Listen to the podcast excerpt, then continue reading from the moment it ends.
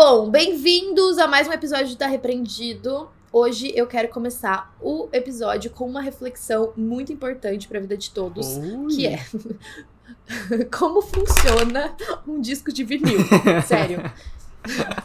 Gente, vocês já pararam para pensar que tem um disco que é um plástico, e aí tem uma agulha que vai passando pelo disco e de repente sai uma música. Não. Uh-uh. Não, Não é possível. Como que Não pode? é possível. E tipo, todos eles são iguais. Todos eles são iguais, você vai olhar de Todos. perto, não tem e se tem diferença. algum arranhãozinho, já fica tudo errado o negócio. É, E tipo, como que. Não sei. Não sei. Eu não consigo, não consigo. Tipo, já começou a me dar dor de cabeça, só de Mas não é a, agu- é a agulha que faz o som? Não, né? É a agulha passando no disco, É né? isso que faz o som? É. Não. É sim. Não, não. Acho que não. não. É, não tem nada Não mais do pode que isso. ser que é só isso. A agulha passando no. Tipo, que nem a gente passa o dedo num, num copo e faz. assim, Isso?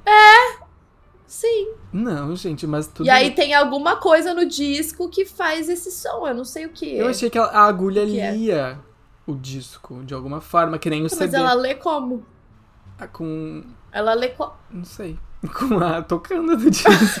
É porque não tem um, não tem uma máquina. É literalmente uma agulha passando num plástico. não tem uma máquina. É, né? Não tem um software. É que eu sempre imaginava que fosse tipo um Não. mini computador. Não, é mais antigo que o computador, né? Meu Deus. Mas mesmo se fosse um computador, né? Eu também não consigo Ah, entender não. muito bem como o computador Não. funciona. Não, não, não, não. Também não. O CD, o próprio CD, o negócio lendo, tipo, o negócio colorido lá. Sim, é verdade. A fita. Não, mas é É que, que começa a questionar tudo, né? A fita, tudo. o sinal de televisão. É que não dá pra pensar muito em nada, Não. né? Até, até mensagem. Tipo, eu fico pensando, eu escrevo um negócio aqui, daí um- umas ondas de Wi-Fi mandam pro seu celular e chega a mensagem que eu escrevi aqui. Tipo, também não faz muito Sim, sentido. ou né? até ligar pra pessoa. Tu liga e tu fala por ondas. Rádio. Sim, O rádio, o próprio rádio. o rádio. Ai. Até esse podcast. Esse podcast, pelo amor de Deus, Inception agora. Ai, não dá. É muito esquisita a vida. É, É muito muito esquisita. Não, e eu sei. Isso, eu sei que, tipo, tem muita gente que vai falar, ai, não, mas é assim que funciona. E aí tem essa explicação. E aí a Ah, gente eu descobriu sei. isso. Beleza, mas, tipo, como? É, tipo, tá, eu sei que tem uma explicação, mas não tem É, explicação nenhuma. não tem. Não tem, não faz sentido. A- Muitas coisas da vida a gente só aceita que existe e vive, É. E com, vive isso. Porque se a gente parar Muito pra. louco, né? Olha, de repente, se a gente parasse pra pensar mais, o mundo não estaria como está hoje. É, se a gente pensasse, né? Porque a gente não pensa, a gente A só gente vive. só vive sem A questionar. gente só existe. Olha, vamos começar uma revolução aqui? Vamos Vamos começar começar a uma questionar como revolução. funcionam as coisas. Aí no próximo episódio a gente assim, gente, vamos cada um pegar uma arma e ir no- aos bancos. Já sei, vamos criar um culto. Vamos criar um culto. Meu Deus, socorro. Ai, ai. Imagina, eu já pensei. Meu, é muito fácil criar um culto, eu acho. Tu acha que é fácil? Eu acho que Eu a pessoa acho. que é o líder tem que ser, tipo, muito manipuladora, assim, um, um nível absurdo. E carismático. e carismático. Com- é. É, você tem que ter muito poder de convencimento das É. pessoas. Mas eu acho que hoje em dia não é tão difícil convencer as pessoas de Eu alguma acho que não, coisa. porque se tu for ver, vai trabalhar numa empresa grande. Eu trabalhava numa empresa grande, que eu não vou citar o nome, óbvio, mas era bem grande. E, tipo assim, era um culto, literalmente. As pessoas são malucas pela empresa, as pessoas que trabalham lá. Tipo, elas vivem pro trabalho e nada Uhum. mais. E aí, tipo assim, se algo dá errado, elas surtam, entram em depressão. Tipo, esse, esse é o problema, né? Só que os Uhum. ao meu ver, os próprios donos da, da empresa eram responsáveis por isso, porque eles criavam toda uma cultura dentro da empresa.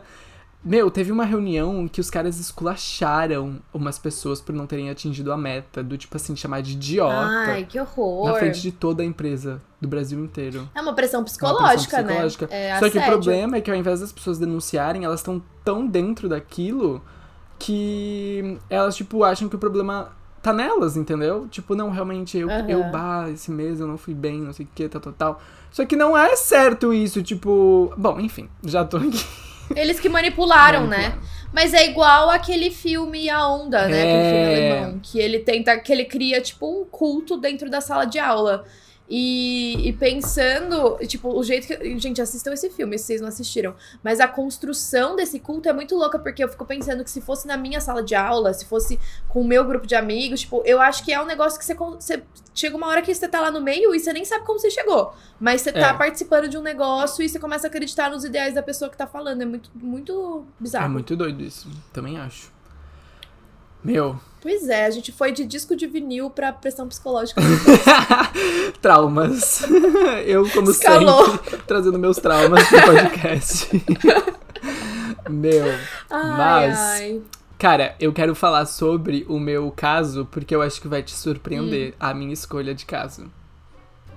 Qual? Porque é um caso que não é normalmente o tipo de caso que eu trago. Ele é um caso quase que sobrenatural. Sobrenatural! Ah, tá. Hã? É que você... Não, eu falei sobrenatural porque você quase nunca fala de casos É, então, é quase que sobrenatural. Tipo, ele não é necessariamente sobrenatural, mas dá pra ter essa interpretação dele, porque é uma coisa muito Hum. bizarra que aconteceu. É um suposto caso de autocombustão de uma pessoa. Ah, eu adoro. Quer dizer, eu adoro. Eu sempre falo que eu adoro os casos, né, gente? Desculpa, vocês conseguem me entender que eu não adoro, né? Mas que tu acha Mas é que eu acho muito interessante. isso. É, porque eu acho a coisa, uma das coisas mais bizarras que existem no mundo. Sim, Combustão espontânea. eu acho muito bizarro. E tipo assim, eu não sabia de combustão, autocombustão, até Uhum. ver, eu vi um vídeo do BuzzFeed sobre isso. E aí eu fiquei, é Uhum. sério que isso existe? E aí eu comecei a pesquisar vários casos e tudo que eles falaram, eu comecei a pesquisar na internet e eu fiquei tipo, não pode ser real. Então eu tive que trazer essa semana esse caso, porque eu fiquei, pelo amor de Deus, como assim? E é muito doido, né? Porque até hoje ninguém sabe como que isso acontece, não é? Um negócio assim. Não tem uma explicação. Não, não tem explicação, tipo, científica. As pessoas ah, suspeitam como isso pode acontecer. Tem gente que nem acredita nisso, em primeiro lugar, eu quero deixar isso bem claro. Tipo, é uma suposição do que pode ter acontecido, porque tem pessoas que literalmente pegaram fogo e aconteceram coisas inexplicáveis. Tipo, o resto não- das coisas não pegaram fogo, tipo, Uhum. partes da pessoa tava completamente queimada, virou literalmente cremou, mas tipo, sei lá, o, o pé não. Sabe? Tipo, tem coisas Aham. que não meio que não Sobrou só o pé. que não assim. são explicáveis. Então, eu resolvi trazer esse caso por isso. Eu acho bem misterioso, bem doido. Bem misterioso mesmo. O meu caso é o caso de uma mulher chamada Pamela Hupp. Já ouviu falar? Não, Pamela Hupp. É o caso de uma mulher que matou a melhor amiga e quase conseguiu se safar. Eita, sério? Mas assim, gente, é uma das histórias mais loucas da minha vida. Tipo assim, na hora que você acha que acabou, não, tem mais coisa doida, assim. É, é um negócio que tem um milhão de reviravoltas. E eu vou falar desse caso porque saiu uma série sobre esse caso, Ah, chama é, The Thing About Pen, que tem no Star Plus. Olha, E eu assisti a série, eu gostei muito da série, e aí eu fui pesquisar o caso e eu descobri que é bem parecido, tipo, na série eles retrataram muito bem o que aconteceu na vida real, porque a história é tão doida que eles não precisaram nem romantizar na Sim. série, eles só Seguiram contaram o que aconteceu e já ficou uma série ótima. meu, muito bizarro. Às vezes as coisas que acontecem na vida real são mais doidas do que filme, né? Tipo, do que qualquer outra coisa. Exato! Que loucura, É surreal, que é loucura. surreal. Meu, e essa semana acabou o podcast, né? Da mulher da casa da mulher abandonada. Não, a mulher na casa abandonada. Da mulher da casa abandonada. Pois é, né? loucura. Polêmico. Ninguém- eu acho que ninguém desconfiava o que ia acontecer, né? Tipo, acontecer no sentido não da história, não no caso em si, mas sim a repercussão vida, que né? teve. Sim. Cara, eu fiquei Sim. chocado. Eu ainda não, eu não terminei ainda de ouvir o podcast, mas eu fiquei bem chocada também. Eu achei que tomou uma proporção, tipo, que não deveria ter tomado. Sim. Acho que tiveram várias atitudes ali que foram meio erradas. É, não, virou um circo, né? Tipo, virou um circo total. Virou. Aquele, Virou eu não um sei circo, se, gente. bom, se as pessoas que estão ouvindo acompanharam, mas teve ah, o da Atena entrou ao vivo pra falar do caso, só que ele não sabia o que que era o caso, então tipo ele falou um monte de besteira. Aí surgiu a Luísa Mel procurando um gato, mas não tinha gato. Que na verdade não tinha era gato. energia, era gato de energia e ela queria resgatar o Gente, gato. E queria invadir a casa, foi lá com a polícia. Gente do céu, Não, sério. loucura. Não, foi uma loucura e o que o, o- e outra coisa, né? Também a galera indo lá na casa tirando selfie, Ah, fazendo vídeo. Tipo, isso me incomodou tanto que eu achei muito que era a mesma coisa de você ir, sei lá, num campo de concentração e tirar selfie Sorrindo. com o, o, o negócio, entendeu? Sim, Sorrindo. É. Que nem tem Sabe, não faz o sentido. memorial, né, da- das pessoas perdidas É. na guerra. Aí as pessoas escalam o memorial pra tirar foto. Tipo, umas coisas bizarras. Sim, sentam em cima do memorial, tirar foto sorrindo, não sei o quê. Tipo, é um lugar de respeito, É. sabe? É um lugar onde aconteceu coisas horríveis. Não tem que transformar numa atração turística. É, né? que foi o que aconteceu pelo com a casa, né? Virou uma atração turística. Muita gente tá vindo lá só pra ver a casa, pra tentar ver a mulher. Sim. Eu E entendo. ficar tentando esper é, esperar se ela aparecer na janela, né? Exato. Eu entendo, tipo, a revolta, eu entendo as pessoas ficarem brabas, eu acho que isso, de fato, é um caso que gera revolta, que gera raiva, mas, ao mesmo tempo, foi aquilo que a gente falou aquele dia, né? Tipo, não, não existe fazer justiça com as próprias mãos, tipo, não é um- uma inquisição, sabe? A gente já, a, a humanidade já evoluiu, a gente já partiu da- da- desse período da história, a gente sabe que isso não funciona. A gente tem que deixar a Uhum. justiça e o- as autoridades agirem, né? Então, é complicado. Também acho. E outra coisa, é aquilo que a gente também já comentou. Esse foi um caso muito triste, horrível, de situação análoga à escravidão, mas existem milhares de É. casos assim que ainda estão acontecendo aqui no Brasil. Tipo, esse caso foi de 20 anos atrás, tá? Vocês acham que não, não tem mais? Claro tem. que tem. Né? Eu, eu acho que eu comentei, né? Até quando eu tava estagiando lá no Ministério Público do Trabalho, a gente sempre recebia de- denúncia. Então, tipo, tem vários outros casos que também merecem ter justiça, não só Sim. esse, e que estão acontecendo agora. Então, sei lá, eu acho que por um lado foi bom que trouxe, tipo. Luz, né, a esse um- assunto. É, É. A, a esse assunto, a essas pessoas nesse, nesse tipo de, de situação, mas a gente tem que ter muito cuidado, né? É muito complicado. É muito complicado, gente. Nossa. Enfim. É, é muito triste que, na verdade, a- né, o fim dessa história foi todo esse circo que se formou lá na frente da, Sim. da casa. Pois Mas. Fazer o quê? Né? Pois é, eu, eu preferi nem falar mais sobre isso também, deixar quieto. É. E acho que já teve. Inclusive, entraram em contato comigo pra. Porque a- a- tinha um veículo de notícias aí que ia fazer uma reportagem de como esse caso ficou grande por causa do TikTok. E aí eles queriam me entrevistar e falar comigo sobre isso. Daí eu falei pra eles que eu não tinha gostado muito da repercussão que o caso tomou e que eu preferia não falar sobre isso agora. E aí eles super entenderam, falaram, ah, eu- uma outra oportunidade a gente entra em contato, mas eu prefiro nem me meter, Sim. sabe? Não quero, não quero me envolver mais Sim. nisso. Sério, fiquei bem decepcionada com a forma que as coisas foram É, saindo. eu também. Eu também. Enfim, né, gente? É isso. Enfim, é isso. Bom, mas hoje vamos falar sobre casos. Vamos falar sobre casos. tão bizarros. Bizarros. Meu, eu ainda tô quanto. tentando entender essa coisa da combustão, porque pra mim é tipo, como assim, sabe? Não, eu também não consigo entender. É muito louco. Mas né? depois vocês vão entender melhor, depois quando eu falar do nosso caso. Mas vamos começar então. Então vamos começar.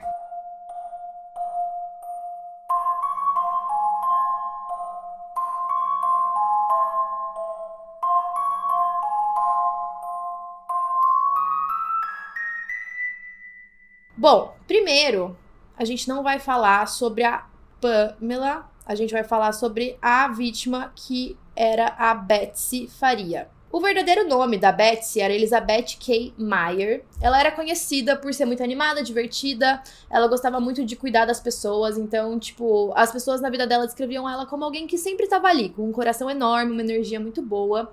E ela cresceu com três irmãs: a Mary, a Julie e a Pamela, que, que não é a Pamela. Pamela é, é só a irmã dela. Uhum. E elas eram muito amigas. Quando ela se formou no ensino médio, ela continuou bem próxima de uma amiga chamada Rita Wilson e também de uma outra amiga chamada Susan. Então, assim, ela tinha um grupo de melhores amigas que estavam sempre com ela. Por um período, ela trabalhou como DJ, ela tocava em festas pros amigos, em casamentos. E aí, ela teve duas filhas, Maria e a Leia, e o sonho dela era ser mãe. Um dia, ela conheceu o que ela chamava de amor da vida dela, o nome dele era Russell Faria. Ele era conhecido como um homem muito honesto, e muito bondoso, assim, apesar de ser meio bravo às vezes. Eles namoraram por algum tempo e aí eles decidiram se casar em janeiro de 2000. E aí ela convenceu ele a voltar pra escola, depois dele se formar ele conseguiu um emprego em TI, e a Betsy trabalhava com seguros, ela tinha um trabalho em um escritório. No começo de 2010, eles estavam felizes é, com os novos trabalhos, eles queriam comprar uma nova casa e tudo parecia bem. Até a Betsy receber um diagnóstico que ia mudar a vida dela. Ela descobriu que ela tinha câncer de mama. E aí ela só se sentiu mais forte porque ela tinha muitos amigos e familiares próximos que acompanharam ela em todas as sessões de quimioterapia. Aí ela conseguiu se mudar de casa para uma nova cidade, que era uma cidade pequena chamada Troy, e a quimioterapia estava indo muito bem. Eventualmente o câncer entrou em remissão e aí ela decidiu fazer um cruzeiro com todos os amigos e familiares dela para comemorar que ela tinha melhorado do câncer.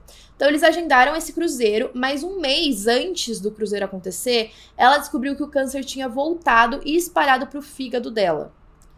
Então foi uma notícia muito triste, porque dessa vez era muito grave. Os médicos disseram que ela não ia ter muito mais tempo de vida. Independente disso, ela decidiu ir no cruzeiro mesmo assim. E todos, todo mundo que foi nesse cruzeiro falou que a viagem foi muito boa, ela nadou com golfinhos, que era o sonho da vida dela. Então foi bem legal para todo mundo. No dia 27 de dezembro, o Russ, o marido dela, tinha planos de jantar com a mãe dele naquela noite. E ele também tinha uma rotina de toda terça-feira na casa dos amigos para jogar jogos, tipo de RPG. Uhum. Tipo Stranger uhum. Things, Dungeons and Dragons. E uma noite antes, né, do dia 27 de dezembro, é, logo depois do Natal, a Betsy tinha ficado no apartamento da mãe, porque ela ia ter uma sessão de quimioterapia no dia seguinte e a mãe dela ia levar ela. O Rush tinha planejado buscar a, a Betsy mais tarde naquela noite, depois que ele saísse da noite de jogos, mas a Betsy acabou mandando uma mensagem para ele, avisando que ela ia pegar uma carona para casa com uma amiga, então ele não precisava se preocupar. Ele achou estranho porque eles já tinham combinado que a, a Betsy ia com ele. Inclusive, ele tava com a chave da casa. E aí ele ficou pensando, tá, como que você vai entrar? Daí ele acabou até deixando a, a, a porta destrancada, já que a amiga que ia levar ela para casa. O Russ trabalhava de casa, então ele trabalhou até cerca de 5 da tarde e foi até a casa do Mike, amigo dele. E aí ele percebeu que ele tinha algumas coisas para fazer antes de ir para casa do amigo. Então ele ligou para a mãe dele às 5h22 para avisar de que ele não conseguia jantar com ela naquele dia. E aí ele parou em uma loja de conveniência às 5h56 para comprar bebidas e algumas coisinhas para eles comerem lá na casa do amigo dele. Ele também comprou ração pro cachorro e acabou chegando na casa do Mike por volta das 6 da tarde. Um dos amigos não conseguiu participar da noite de jogos, então eles decidiram que eles não iam jogar, eles só iam passar um tempo juntos. E aí eles ficaram assistindo filme e fumando maconha, basicamente. É, por volta das 9 horas da noite, todos eles já foram para casa.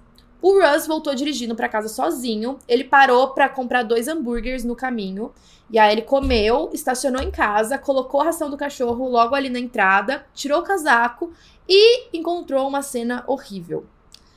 Foi aí que a polícia de Troy recebeu uma ligação do Russ desesperado, dizendo que a mulher dele tinha tirado a própria vida. Ele disse que ela estava no chão, é, disse que ele. Aí ele comentou que ele tinha saído de casa por volta das 5 da tarde, que a Betsy estava na casa da mãe dela e que uma amiga tinha decidido dar uma carona para ela voltar para casa. E ele estava chorando muito, ele estava muito desesperado no telefone. E assim, o corpo da Betsy estava numa condição horrível. E, e aqui vai um alerta de né, gatilho. Os pulsos dela tinham sido cortados até os ossos, é, e coincidentemente, a Betsy já tinha tentado tirar a própria vida cortando os pulsos. E isso pode ter sido o motivo do Russ ter falado para a polícia que ela tinha tirado a própria vida. É, tinha sangue seco em volta dela, nos cabelos, e a maior parte vinha do pescoço. Tinham dezenas de marcas de facadas ao longo de todo o corpo dela. Ela foi esfaqueada no crânio através dos olhos, na garganta, e a faca ainda estava na garganta dela. E a perícia acabou contando 55 ferimentos. Na época, ela só tinha 42 anos, ela era muito nova. E aí eles determinaram que ela já estava morta cerca de uma hora antes do Rush chegar em casa e fazer a ligação para a polícia. Desde o começo, a polícia suspeitou do Russ. Eles estavam investigando todo o caso com isso na cabeça. É, foram encontrados chinelos de dormir com sangue jogados no fundo do closet e o Russ foi levado para interrogatório. Uhum. Fora isso, não tinha nada na cena do crime que indicasse que ele tentou limpar alguma coisa, ou tipo sangue em outros cômodos, não tinha nada, era só aquele lugar ali na sala. E aí ele foi pro interrogatório, tinham filmagens dele sentado na sala, chorando e rezando, falando não, Betsy, não. Parecia que ele tava bem, bem abalado. Só que os investigadores acharam que era só um tipo de atuação dele. Hum. Inclusive, eles acharam que a ligação dele é, falando que ela tinha tirado a própria vida, tava muito exagerada. Que ele tava parecendo muito desesperado, entendeu? Nossa. Pois é. Ele foi interrogado durante 10 horas sem parar. Ele continuava dizendo que ele não estava lá, que ele não tinha matado a esposa. Ele explicou que ele devia ter ido buscar a Betsy na quimioterapia, mas que uma amiga tinha ido buscar e o nome dessa amiga era Pam. Agora, vamos falar um pouco sobre a Pam. Quem era ela? Ela cresceu em uma família católica com três irmãos. Ela era muito popular no ensino médio, bem aquele padrão de líder de torcida, loira, bonita e tal. Só que três meses depois da formatura, ela descobriu que ela estava grávida. Hum. Então ela, ela precisou se casar com o namorado dela na época, e aí eles se mudaram para um apartamento. Ela tinha muita inveja das amigas dela que conseguiram ir para a faculdade antes de ter filhos. E o primeiro casamento dela só durou seis anos. E aí depois ela se casou de novo com um homem chamado Mark Hupp. E esse Mark era tipo. é- Ah, ele era de um time de beisebol, eu acho, famosinho assim. E, e aí eles tiveram dois filhos e ela sempre tratou os filhos muito mal, porque ela não queria ter filhos. Ela queria ter tido uma vida de ir pra faculdade, de curtir a vida. Ela era bem de sair, de festa, de beber e tal. Uhum. Então ela tava bem feliz, sabe? Ela- e ela descontava isso nos filhos. A Pan também trabalhava com seguros e foi aí que ela conheceu a Betsy, no escritório que as duas trabalhavam juntas. Quando elas se conheceram, elas não eram tão próximas, tá? Só que quando ela foi diagnosticada com câncer, aí sim as duas começaram a ficar mais próximas e a Pan começou a falar que queria ajudar ela. E aí logo as duas ficaram melhores amigas. A, a Pan levava ela em todas as sessões de, de quimioterapia e ficava o tempo todo lá conversando com ela. Mesmo quando a família da Betsy decidia levar ela na sessão, a Pan ia junto, entendeu? Não deixava ela sozinha com os familiares. A Betsy, um dia, falou que ela estava preocupada sobre o seguro de vida dela, que tinha o valor de 150 mil dólares na época. Ela disse que se preocupava que o Russ não ia conseguir guardar o dinheiro de forma apropriada e ela se preocupava quando ela morresse de que forma aquele dinheiro ia ser usado. Porque ela queria que o dinheiro fosse para as filhas, né?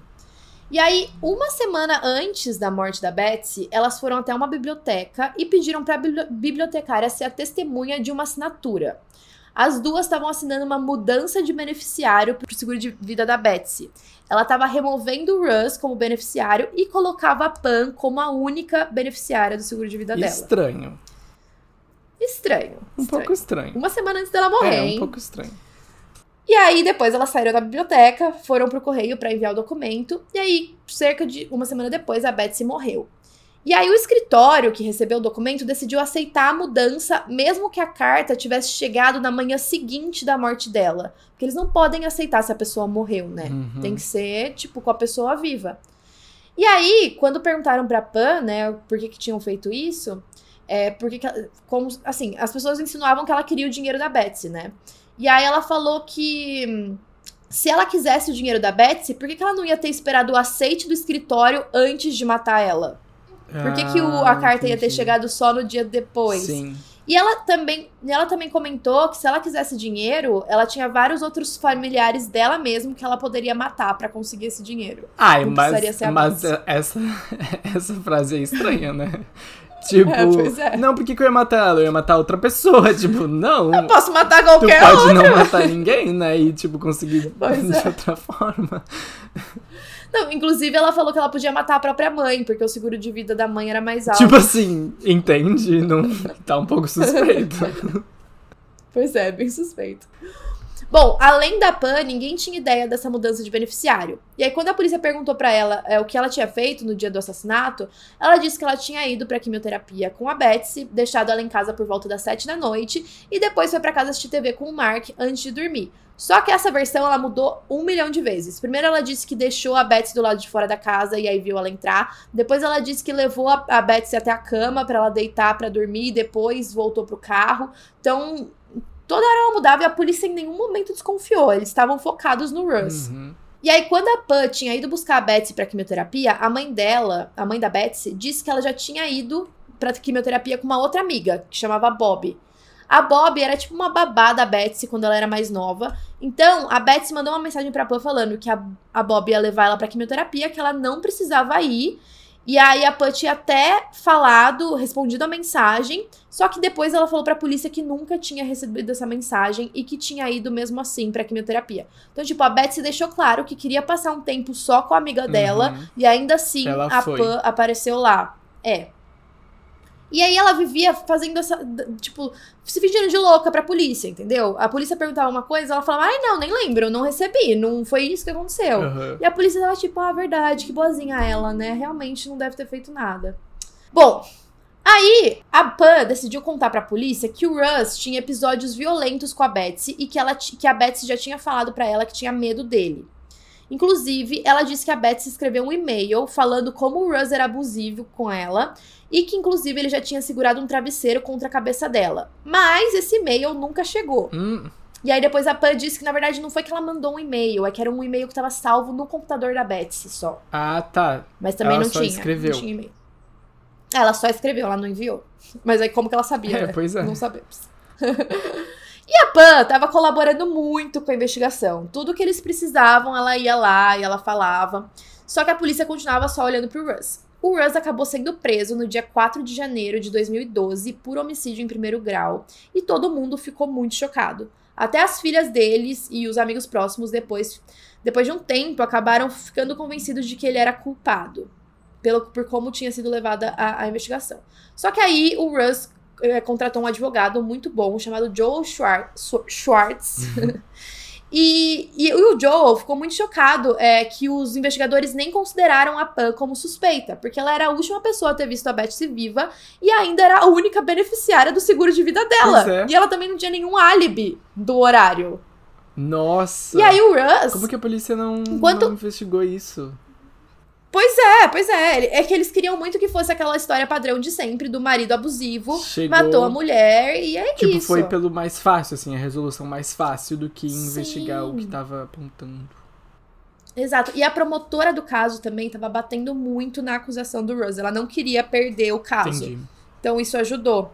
E o Russ tinha vários álibis, né? Ele tinha os recibos das lojas de conveniência que ele tinha parado, mostrando o ele estava naquele horário onde ela foi, é, em que ela foi morta.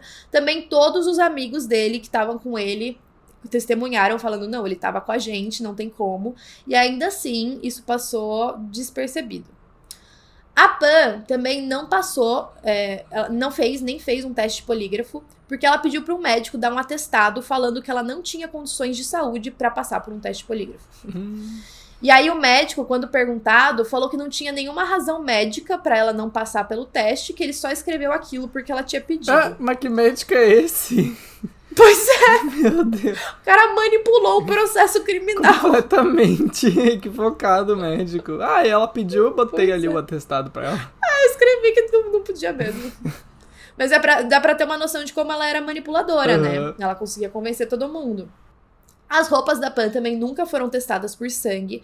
Quando perguntaram pra, pro Russ sobre a Pan, ele disse que as duas estavam saindo bastante nos últimos meses e que ela era uma boa pessoa, que ele nunca tinha tido nenhum problema com ela. O que me deixa bem triste, porque, né, ele tava sendo acusado, ela tava deixando ele ser acusado e ele só falava bem dela. Mas enquanto isso, o Joel, o advogado, começou a olhar os testes de polígrafo do Russ. Eles descobriram que quando ele fez o teste, porque ele, tinha, ele não tinha passado, tá, no teste de polígrafo. Ele já estava acordado fazia 32 horas e ele também estava fumando maconha naquela noite.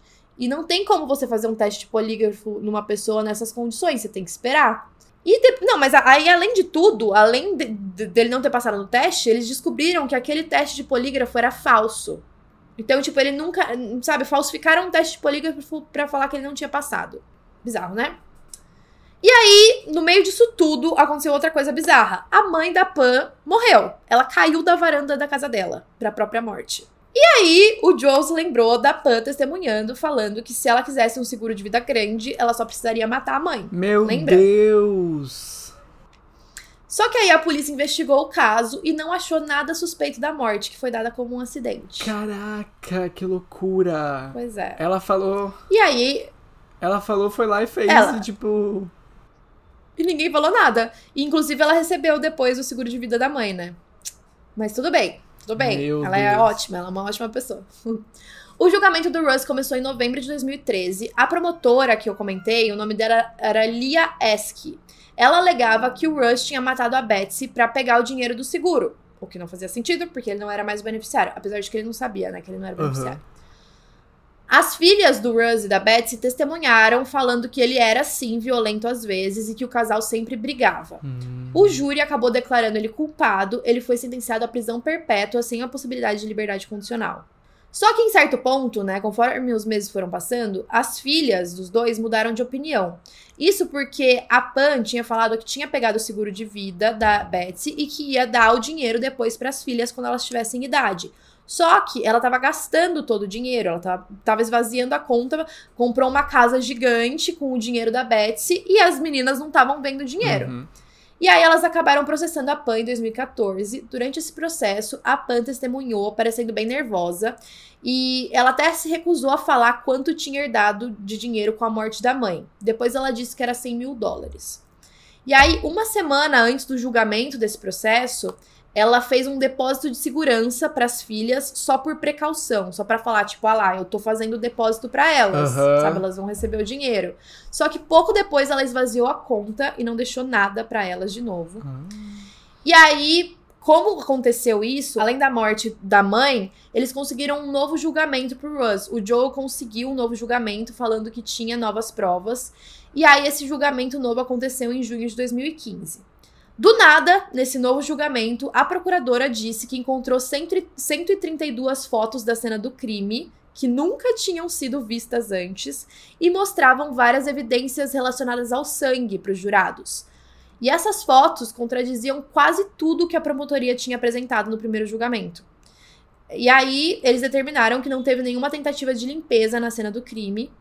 E falaram também que o sangue nos chinelos tinham sido colocados propositalmente e depois atirados no closet para incriminar o Ross. E o Joe também conseguiu ver um interrogatório que ele nunca tinha visto antes, em que a Pan. Não, para. Presta atenção. A Pan alegava que ela e a Betsy eram amantes e que, o, que ela não era. Ela falou que ela não era, ela não era lésbica, ela não, tipo, não era homossexual, nada, mas que o trauma da relação de, da Betsy com o marido tinha levado ela a ter um interesse romântico pela Pan. Ah. E que elas estavam tendo um caso. E aí a Pan é, disse que estava agindo como se fosse um marido pra Betsy. Só que o mais bizarro disso tudo é que os amigos próximos da Pan falaram que ela era uma das pessoas mais homofóbicas que eles já conheceram na vida. Então não fazia sentido ela alegar isso. criminal. Nossa, No que crime. confusão. Sim. E aí o Joe conseguiu provar que o Russ era inocente. E aí aconteceu outra coisa bizarra, porque esse caso fica cada vez mais bizarro. Mas em agosto de 2016, a polícia recebeu uma outra ligação, que vinha da casa da Pam. Ela estava dizendo que uma pessoa tinha invadido a casa dela, e aí ela pediu ajuda. Depois, né, no- na ligação mesmo, tiveram barulho de cinco tiros. Quando os policiais chegaram na casa, um homem chamado Louis Gumperberg, de 33 anos, estava morto dentro da casa dela. A Pam tinha matado ele. Uhum. De acordo com a Pam, esse Louis teria atacado ela quando ela estava na calçada da casa pedindo dinheiro. Ele teria colocado uma faca contra a garganta dela. E ela disse que conseguiu se desvencilhar da faca e correu para dentro da casa. E ele correu atrás dela. Ela disse que ela teve tempo de pegar uma arma. E aí, quando o Luiz entrou na casa, ela atirou nele em legítima defesa até as balas acabarem. Só que esse Luiz, ele era uma pessoa que morava na vizinhança, ele tinha problemas mentais depois de um acidente, então ele não conseguia ter um- pensamentos muito complexos, e ele também não usava a mão esquerda e mancava. Hum. Ele morava com a mãe e quase nunca saía de casa. E pouco tempo antes da morte do Louis, a Pan tinha fingido que ela era tipo uma repórter e ido na casa de uma mulher pra encenar uma ligação pra polícia. Hã? É. Então é como se ela tivesse treinado essa encenação pra depois forjar um negócio. Mas por que, que ela não treinou na própria casa? Sei lá. Porque ela é louca. pois é, que loucura.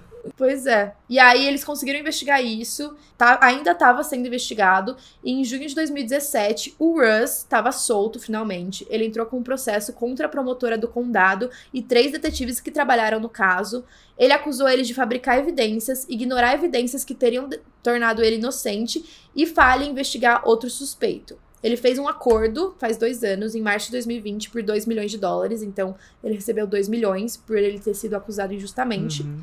E aí a Pan finalmente foi pega. é, ela foi levada pra interrogatório. E quando ela tava na sala de interrogatório, na câmera da, da sala, eles viram ela pegar uma caneta e guardar no bolso. E aí ela pediu pra ir no banheiro. E aí, nessa hora, ela sabia que ela ia ser presa. E ela tentou tirar a própria vida perfurando o próprio pescoço com a caneta. Ai, que horror. E aí, na hora que eles viram a filmagem, na hora os policiais já começaram a bater na porta, falando pra ela sair, não sei o quê. E eles conseguiram ajuda médica antes dela falecer, então ela ficou viva. E aí ela foi presa, inclusive na foto dela na prisão, dá pra ver que ela tá com um curativo no pescoço. Uhum. Por ela ter tentado tirar a própria vida. E aí, em 2019, ela foi. Ela entrou com aquele Alford Plea, que a gente já falou aqui, que é aquele negócio que mostra que tem evidências suficientes pra condenar ela, mas ainda assim ela conseguiria manter a inocência. Então ela entrou com esse pedido e por isso ela conseguiu evitar a pena de morte e pegou prisão perpétua no lugar pela morte do Lewis Uhum. só. E aí, depois, o novo promotor do condado, o, o nome dele é Mike Wood, ele decidiu olhar de novo pro assassinato da Betsy Faria. E aí, ele finalmente conseguiu condenar ela pela morte da Betsy também. Ah, tá. E aí, ela tá presa até hoje. Então ela foi condenada pela morte da Betsy também. Sim, depois de muito tempo, aí eles viram as novas evidências e viram que foi ela. Caraca, que caso doido. Muito doido, né? Que loucura. A gente, tipo, dá a entender que desde o início, né, tinha muitas provas contra ela, muita, muitos, muitos indícios. E nada disso, Sim. tipo, ainda assim ela conseguiu se livrar e matou outra pessoa, né? E a mãe, ela foi Pois é. acusada pela morte da mãe ou não? Foi Não, acidente daí, eles não. colocaram um acidente. Foi acidente. E é que eles não tinham nenhuma prova, mas. Sim. Nossa. Complicado, né, gente? E é muito doido porque quando você vai pensar que isso aconteceu, que uma pessoa ficou presa injustamente, sendo que tava na cara que tinha outro suspeito, imagina quantos casos não deve ter É. desse tipo. Não, verdade, com certeza.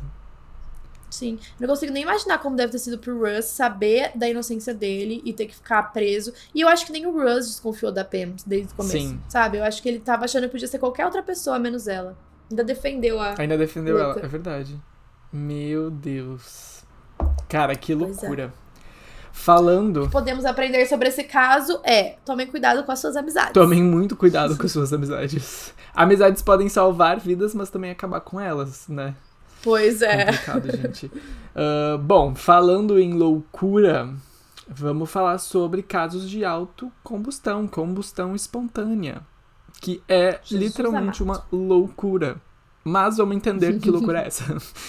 Bom, primeiro vamos falar sobre alguns casos, né? Se tem registros de mais ou menos 200 casos de combustão espontânea, de pessoas que ao longo da história Du- ah, 200. entraram em combustão espontânea.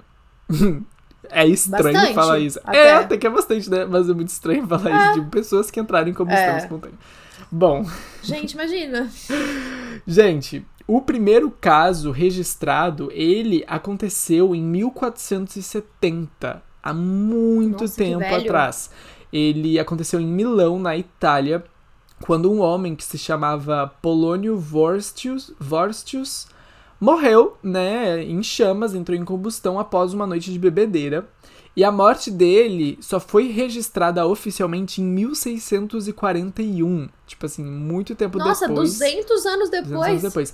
Pelo Thomas Bartholin, que era um matemático e médico ah, dinamarquês. Muito louco. Também teve um outro caso que é bem conhecido, que aconteceu em 1745, que é de uma condessa da Itália, que se chamava Cornélia Bandi. Ela também, ela foi encontrada queimada. Parente do Ted Bundy. Parece, né? Ela foi encontrada queimada, né, ah, em uma pilha de cinzas, literalmente, mas com as, as, as pernas intactas. Então todo o corpo dela virou cinzas, menos, menos as Menos pernas.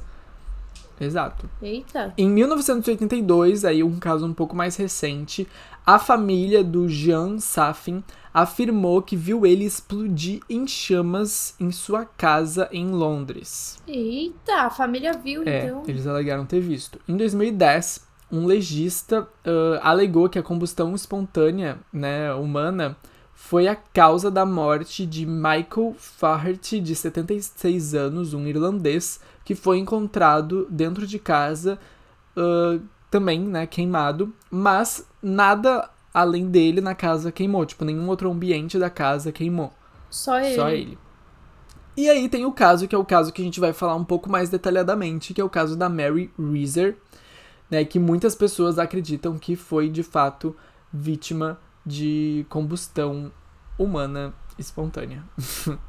Mas o que, que aconteceu? Jesus. No dia 2 de julho de 1951, na Flórida, a Mary Reeser foi visitada né, pelo filho dela de noite no apartamento que ela morava. E ela disse pro filho que ela tinha tomado dois comprimidos, dois calmantes, e que provavelmente ia tomar mais um ou dois antes de dormir. Uhum. Na manhã seguinte, a, a mulher responsável pelo apartamento, né? A, como se fala? A, a dona do apartamento, porque o apartamento era Sim. alugado, a proprietária, ela sentiu cheiro de fumaça às 5 da manhã. Mas foi só às 8 horas da manhã que ela estava indo entregar uma carta para Mary que ela notou o cheiro de fumaça de novo. E aí que ela realmente estranhou. Ela viu que tinha fuligem no corredor que levava até o apartamento da Mary. E quando ela foi tocar na maçaneta da porta, a maçaneta estava quente quando ela tocava. Ah. Então ela pediu ajuda para uns pintores que estavam ali no, no, no prédio que ajudaram ela a entrar no apartamento. Bom, e aí lá dentro eles descobriram né, uma cena horrível. Eles encontraram os restos da Mary Reeser cremados, né? Só que o crânio dela encolheu pro tamanho de uma xícara. Como assim? Não sei, também. Mas o crânio dela foi encontrado, só que do tamanho de uma xícara. Ele encolheu muito durante o processo de combustão. Não Que me pergunte doideira. como, mas é o que tem de, de registros. Bom, partes da coluna dela também, né, foram encontradas ali. E, mas o mais estranho é que o pé esquerdo dela ainda tinha, tava com um chinelo de cetim preto, né, que, que ela usava, e não foi queimado, a pele nem o cetim, nada. Então o pé esquerdo tava quase como. intacto. Muito estranho. Bom, o re- os outros restos mortais dela, né, foram completamente cremados, literalmente. E o que deixa tudo isso mais bizarro ainda é que, de acordo com os especialistas né, no- em cremação que, que apoiaram esse caso, uh, pro, pro corpo da Mary ser cremado, uh, o corpo teria que atingir uma temperatura de pelo menos 1700 graus Celsius e queimar por mais ou menos 3 a 4 horas. Nossa, é tipo quando você é cremado mesmo, né? Uhum. Porém, né, de alguma forma, além da cadeira que ela estava sentada, a área ao redor e o apartamento dela parecia que não tinha sido afetada pelo incêndio. Tava in- intacto, basicamente. Então, como que ela. E ela tava Eu- sentada numa cadeira de madeira, né? Como que não pegou fogo? Oi? Era uma cadeira de madeira, não era? Como Era uma cadeira de fogo? madeira. Não, a cadeira em si pegou fogo. A cadeira foi a única coisa do apartamento tá. que, que, que pegou fogo também. Mas assim, como que ela queimou por tanto tempo, né? Numa temperatura tão alta e só ficou ali, só se concentrou nela, né? O, o, o fogo. O tapete não pegou Exato, fogo, nada, não. né? O tapete não pegou fogo. Bom, no canto onde ocorreu o incêndio, né? ah, as paredes não foram danificadas de nenhuma forma. Não apresentaram sinais de queimaduras ou rachadura, né? Do calor que tu espera que vá, que vá acontecer. As paredes superior, né? No, mais pro teto, estavam com fuligem, né? Estavam escurecidas, assim, literalmente, de fuligem e fumaça. Mas a metade inferior do apartamento não. Então só no- na parte de cima mesmo que, que tinha essa fumaça. Ah, Muito estranho. como se tivesse subido só. Exato. Os interruptores de luz ah, derreteram, mas as tomadas embaixo estavam intactas e inclusive estavam funcionando quando foram. quando descobriram o corpo, né? Quando os investigadores chegaram. Uhum. As velas de uma janela próxima derreteram também no processo, mas o pavio continuava em pé, tipo a cordinha. Muito estranho. Hum, gente, o pavio que é o que mais E queima. os- uma pilha de jornais que também tava ali na, naquela parte da casa tava intacta. Não, não pegou fogo o jornal. E aí os vizinhos do apartamento da Mary não sabiam do incêndio, não viram nada. Os bombeiros que chegaram, né, no, no apartamento relataram que o calor lá dentro, né, onde aconteceu, era tão intenso que eles não aguentaram, que eles tiveram que, que sair. E Ah, tava quente então. tava quente, tava quente. Mas eles não encontraram sinais de combustão lenta. Tipo, não parecia que, que tinha queimado por muito tempo, sabe? Uhum. Bom, o detetive, né, responsável pelo caso, o Cass Burgess, descreveu o caso como sendo extremamente complexo. E um professor de antropologia física da Universidade de- da Pensilvânia ficou extremamente chocado e perplexo com o caso, porque ele não conseguia entender como uma cremação tão completa, né, aconteceu sem queimar o próprio apartamento. Uhum. Ele também afirmou que em mais das 30 investigações de incêndio que ele já fez, ele nunca tinha visto um crânio encolher, como foi no caso da Mary. Uh, normalmente os crânios podem inchar ou explodir, enfim, quebrar. Uh, e aí os investigadores enviaram amostras da cadeira, do tapete, da fumaça, né, os detritos que, que ficaram no apartamento para um laboratório do FBI, né, para fazer análise química. Porém, a investigação não conseguiu encontrar vestígio de nenhum combustível, álcool ou gasolina ou qualquer coisa que queime, uhum. não foi encontrado. O que eles encontraram foi gordura derretida no tapete. Gordura? Mas será que era do corpo dela? Então, provavelmente. E aí, uh, a gente começa a pensar qual foi a causa, né? Tipo, o que, que pode ter causado essa, essa combustão. E aí, uma uhum. empresa de colchões apontou que o enchimento da cadeira, né, que ela estava sentada, não, não tinha como causar esse incêndio. Tipo, ele não era um material é, inflama inflamável, que fala, né? É. Exato. Uh, mas que o material poderia arder, tipo, poderia queimar por um período prolongado. Hum, tá. Falha elétrica, raios, né, também foram descartados durante a investigação né, no local. Porém, na noite anterior, a Mary foi vista né, uh, fumando um cigarro naquela cadeira. E aí o FBI e a polícia acreditam que o incêndio provavelmente começou porque ela pode ser que dormiu enquanto estava fumando o cigarro. O que hum. pode ter levado a cadeira, né, a queimar ou até mesmo a roupa que ela estava vestindo. E aí um, eles chamam isso de efeito pavio, né? Tipo, como assim? Como as roupas agem como se fosse um pavio que depois queima o corpo inteiro. Ah, sim. E aí o, F, é. o FBI entendeu que uma vez que o corpo, né, começou a pegar fogo, uh, a destruição quase completa, né, ocorreu por conta dos tecidos adiposos, né? Tipo a gordura. E ela pesava uhum. em torno de 73, 77 quilos na, no momento do, do que aconteceu. E aí tem várias teorias envolvendo esse caso, né? Um, ele, o, a polícia e o FBI entenderam como sendo um, um acidente, né? Que ela tava fumando e tal, e, e aí aconteceu tudo isso. O detetive Burgess, ele recebeu uma carta também durante a investigação que estava endereçada ao chefe, né, responsável pelo caso, que dizia que uma bola de fogo atravessou a janela aberta e atingiu o corpo da Mary e que a pessoa que escreveu a carta tinha visto isso acontecer. Que? Como assim? e aí a bola de fogo atingiu exatamente o corpo dela, nada mais. Exato. E não ia pegar fogo em mais nada, além Exatamente. Dela. Era isso que dizia a carta. Meio estranha essa, essa teoria, mas é de fato ele recebeu essa carta. Outra teoria foi de que o fogo foi iniciado propositalmente, né? Alguém começou esse fogo e hum, algumas pessoas, né, desconfiam que pode ter sido causado por bombas de querosene, de fósforo, coisas que queimam facilmente, mas, né, tem também aquele contraponto dos legistas de que nenhum detrito desses desse tipo de material foi encontrado, então não tem como, hum. né, isso ter acontecido, tipo, não tem nenhuma tipo, evidência. Coisa, né? exatamente, né? teria alguma evidência de que algo inflamável pegou fogo durante muito tempo.